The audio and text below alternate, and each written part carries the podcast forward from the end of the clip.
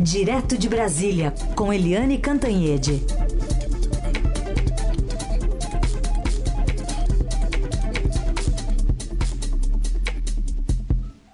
Oi, Eliane, bom dia. Bom dia, Raíssa, Carolina, ouvintes. Oi, Eliane, bom dia. Vamos falar um pouquinho sobre é, o que está acontecendo com o ministro da Saúde a partir desse ok né, do Supremo Tribunal Federal que autorizou a investigação de Eduardo Pazuello. Tem muitas dúvidas que chegaram aqui dos nossos ouvintes, dizendo que, olha, ok, o Pazuello vai ser investigado, mas e o chefe dele? Uma delas da Juliana Teores, de São Paulo, falando que, embora tenha que ser responsabilizado, claramente ele será usado como boi de piranha, pois apenas cumpre ordens do chefe. E tem uma outra, um outro ouvinte, Maurício Mendonça, que também vai na, na mesma linha. No fim das contas, mais uma vez o presidente terceirizando o problema? É, bom dia. É, Juliana, vamos lá os nomes. Juliana. Juliana e Maurício. Maurício. Juliana e Maurício, realmente é exatamente isso que está acontecendo.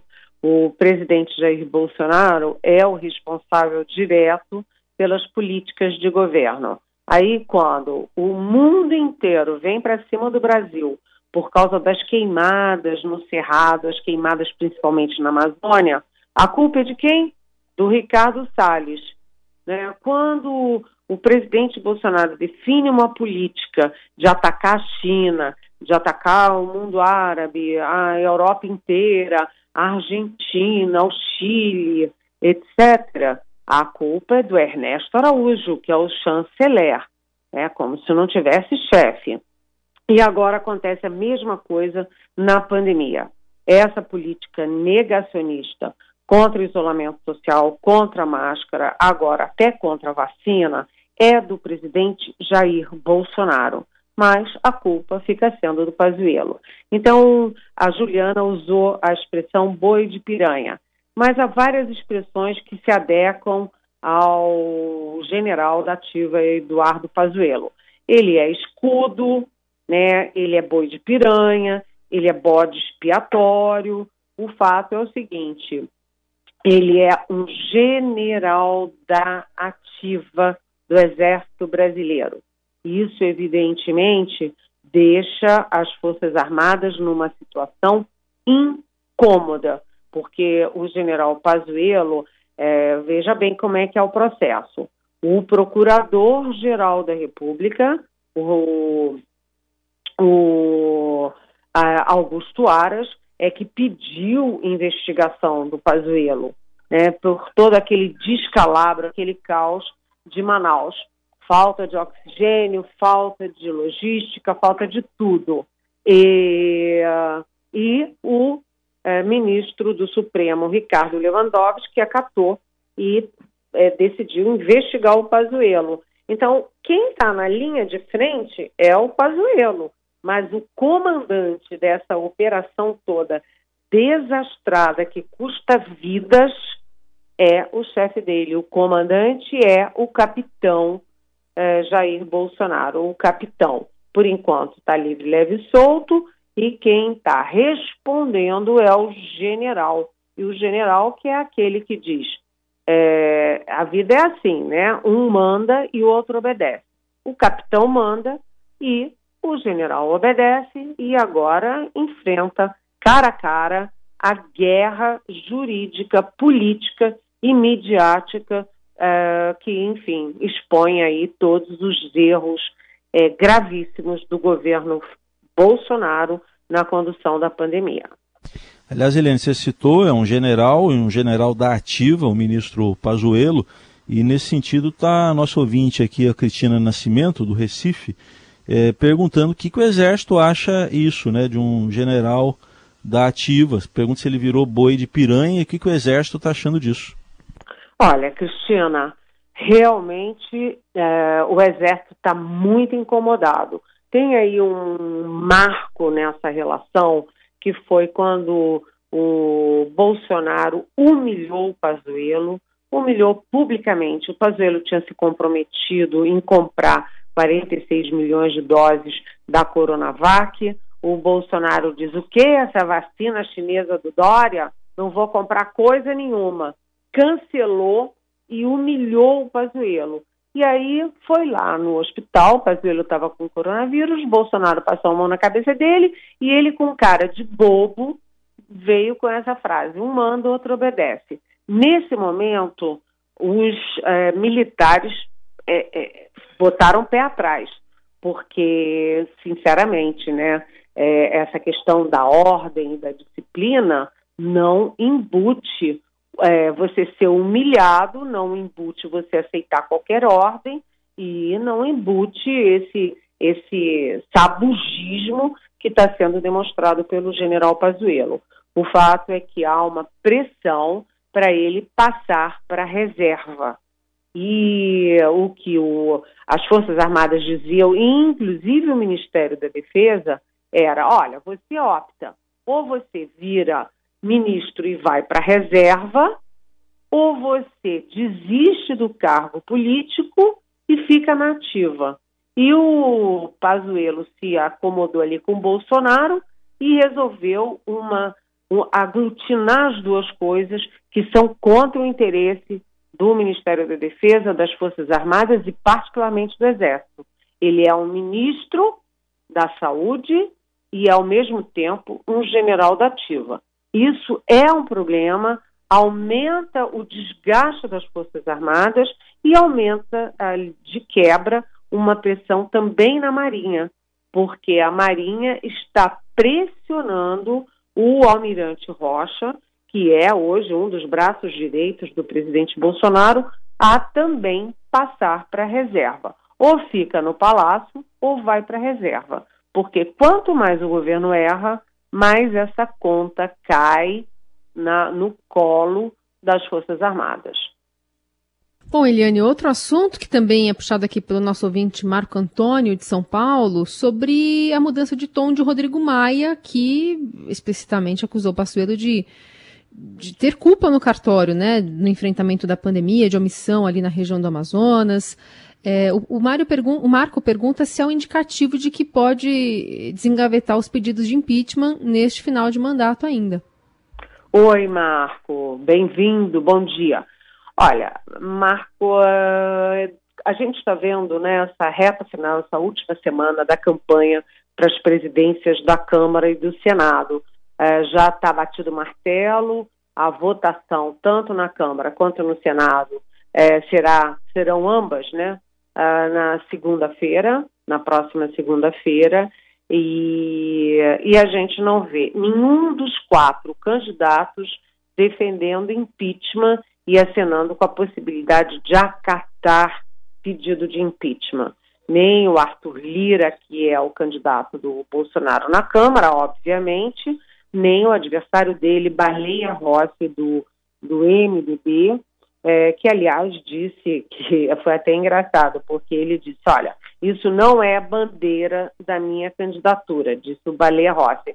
Lá no Senado também, nem o Rodrigo Pacheco, do DEM de Minas, que é o candidato Bolsonaro, e também não a Simone Tebet, que é do MDB do Mato Grosso do Sul, é, nenhum, enfim, nenhum candidato é, dos quatro que são favoritos, porque tem outros candidatos ali que são só para atrapalhar o, a, a, o tabuleiro, né? Como a Luísa Erundina, por exemplo, que o próprio partido dela é, recusa, é, tem brigas internas contra a candidatura dela, mas deixando de fora esses aí, esses super minoritários, os quatro maiores é, candidatos não falam em impeachment. Mas o Rodrigo Maia que já tem 61 pedidos de impeachment do Bolsonaro engavetados, o Rodrigo Maia é, subiu o tom, como você disse, viu, Carolina?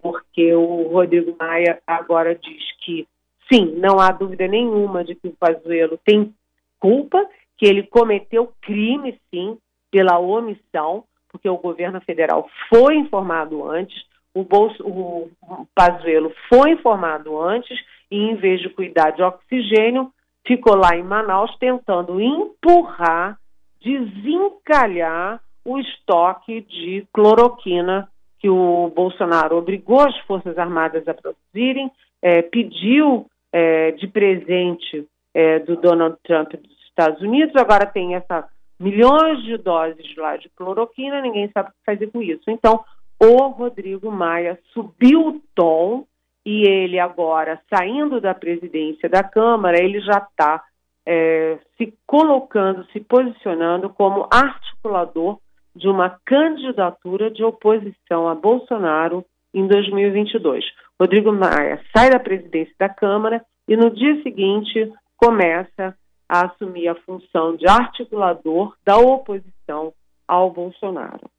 Eliane, você falou há pouco aí dos 61 pedidos de impeachment que estão lá no, no Congresso. É, e essa conta pode aumentar hoje né, para 62 pedidos, porque líderes religiosos estão também com uma intenção de apresentar mais um pedido de afastamento do presidente. É, é essa informação, é, agora a manchete no site do Estadão foi assinada pelo Daniel Vetterman, que é o nosso colega aqui da sucursal de Brasília. E é, é uma coisa poderosa, né? Porque a gente lembra que uma das bases, é, tanto eleitorais no Rio de Janeiro, quanto aqui base política no Congresso Nacional do Bolsonaro, é, essas bases é, em cima de evangélicos, igrejas evangélicas, como, por exemplo, a Igreja Universal do Reino de Deus, aquela do Edir Macedo, que inclusive já foi é, badalado ali, homenageado pelo Bolsonaro no 7 de setembro, que é a principal data nacional. Então, agora, em contraponto à Igreja Universal e outras igrejas da base eleitoral e política do Bolsonaro, é, a gente tem um grupo de padres e pastores que são, olha só, da Igreja Católica, também são anglicanos, luteranos, metodistas, né, que estão aí anunciando que hoje vão entrar com pedido de impeachment do presidente, vai ser o número 62, como você disse, Heisen, é, na Câmara, um pedido de impeachment do presidente Bolsonaro pela condução da pandemia, pelo, pelo excesso de mortes desnecessárias. Eles acusam o presidente de ter, é, enfim, pela, pela, enfim, incúria, pela falta de cuidado, pela, pelo negacionismo, ter é, isso ter custado vidas e muitas e muitas vidas aqui no Brasil por causa da condução e da negação aí da pandemia da Covid-19. Então, atenção, vem aí mais um pedido de impeachment e dessa vez com um peso muito grande, porque a gente sabe que o nosso país, o Brasil, é o maior país católico do mundo e também é, tem é, um grupo evangélico ascendente muito, muito forte. E aí a gente vê os neopetencostais com o presidente Bolsonaro e as designações evangélicas tradicionais, anglicanos, luteranos, metodistas, é, agora contra o Bolsonaro. Isso tudo não são monoblocos, porque há dissidências de toda parte, mas o fato deles se unirem às igrejas cristãs, né, grupos das igrejas cristãs pedindo impeachment do Bolsonaro, tem muita força política. Hoje, é, as esquerdas iam apresentar um pedido de impeachment, mas para não confundir o movimento dos religiosos, padres e pastores, com o movimento das esquerdas, os partidos de esquerda adiaram para amanhã. Então, é PT, PDT, PSB, PSOL, Rede e PCdoB. Um, dois, três, quatro, cinco, seis partidos de esquerda, de oposição ao Bolsonaro, é, pretendem entrar amanhã. Então, já será o pedido 63 de impeachment do presidente Bolsonaro. Lembrando que uh, isso depende do presidente da Câmara e há uma mudança do presidente na próxima segunda-feira com a votação do novo presidente. É, o, o, Rodrigo Maia encerra a gestão dele sem mexer nesse vespeiro, mas o novo presidente já assume com essa responsabilidade de analisar, dizer sim, dizer não, mas dar alguma resposta para os setores da sociedade que pressionam pelo impeachment. Bom, Eliane, é, outro assunto para a gente tratar aqui, e aí eu quero saber se tem algum uma ligação com esse que a gente discutia agora sobre o Congresso, o Congresso não querer discutir impeachment, apesar da pressão que está tá sofrendo, né? apesar desses outros partidos também quererem protocolar mais um novo pedido amanhã, é, que é essa, essa guinada do presidente nos últimos dias em relação à China, agradecendo por insumos né, para a vacina chinesa, do Dori, enfim. O governador de São Paulo também reagiu, mas até que ponto essa, essa mudança de rumo aí tem a ver com essas pressões todas? Olha, é, foram duas guinadas simultâneas do presidente Jair Bolsonaro. Duas. Primeiro, ele sempre atacou a China, desde a campanha presidencial, desde que assumiu, e estão lá gravadas, quer dizer, não é de ouvir falar, né? estão ou escritas e assinadas ou gravadas as manifestações do chanceler Ernesto Araújo espancando a China, o ex-ministro da Educação, o Abraham Weintraub, que ganhou de presente um cargo no Banco Mundial, também espancando a China, e o próprio filho do presidente, o deputado Eduardo Bolsonaro, espancando a China. Tudo isso está confirmado e quando foi chamado é, ali, enfim, é, que poderia ter desfeito o mal-estar, o presidente Bolsonaro bancou a turma dele, bancou o espancamento à China. E agora o presidente, como você disse, afaga a China, né, e agradece a liberação dos insumos é, e faz grandes elogios à China e também à equipe dele, porque ele atribui a Ernesto Araújo, a, ao ministro Pazuello e à ministra da Agricultura, Tereza Cristina, o fato da liberação é, determinada pela China. É, mas qual é a segunda, a segunda guinada? Uma em relação à China. E a outra guinada do presidente é que ele disse que não ia tomar vacina nenhuma, é contra a obrigatoriedade, e ele xingava a vacina chinesa. Ele xingava a vacina chinesa do Dória. E ele, inclusive, quando teve aquele suicida, que ficou uma dúvida por que, que o suicida tinha morrido e ficou claro que era suicídio, não tinha nada contra a vacina, e ele era voluntário da Coronavac, no teste da Coronavac, o presidente, inclusive, falou coisas horrorosas, né? Morte, anomalia, invalidez. Ele, ele, ele espancou, vou usar de novo esse verbo, espancar, é, a vacina da China. E agora ele faz gracinha, é, elogiando a China, que ele espancava, ele e a turma dele, e elogiando a vacina que agora vem, vem aí né, 5.400 litros de insumos é, da Sinovac, a empresa que produz a coronavírus, vem para o Butantan e o Butantan vai conseguir, com este, é, com esta quantidade, produzir 8 milhões e meio de doses da Coronavac, que deixou de ser a vilã do Bolsonaro. É, e por que, que o Bolsonaro faz tudo isso? O Bolsonaro faz essas duas guinadas porque ele está acossado pelos pedidos de impeachment. O impeachment é uma palavra que entrou na agenda nacional, porque ele cai nas pesquisas e porque o, a turma dele lá no Planalto, inclusive os militares, estão dizendo: presidente, para de errar. Ou, ou se não é capaz de calar a boca, tenta é, se não ajuda, tenta pelo menos calar a boca e parar de atrapalhar. Então, o presidente Bolsonaro era um, a partir de agora é outro, a favor da China e a favor da vacina. Agora, o João Dória, governador de São Paulo, reagiu à fala do presidente, dizendo que o governo federal não articulou nada, não negociou nada, que se esses 5.400 litros estão chegando de insumos, é por uma ação, uma negociação do Butantan e do próprio governo de São Paulo, ou seja, continua a briga política. Aliás, sobre a China, essa relação aí da família Bolsonaro também, a Regina está perguntando onde é que anda o Carlos Bolsonaro. Ela coloca aqui como corajoso, falador e supra-sumo das relações internacionais do governo. Ela está estranhando que ele está quieto. Oi, Regina.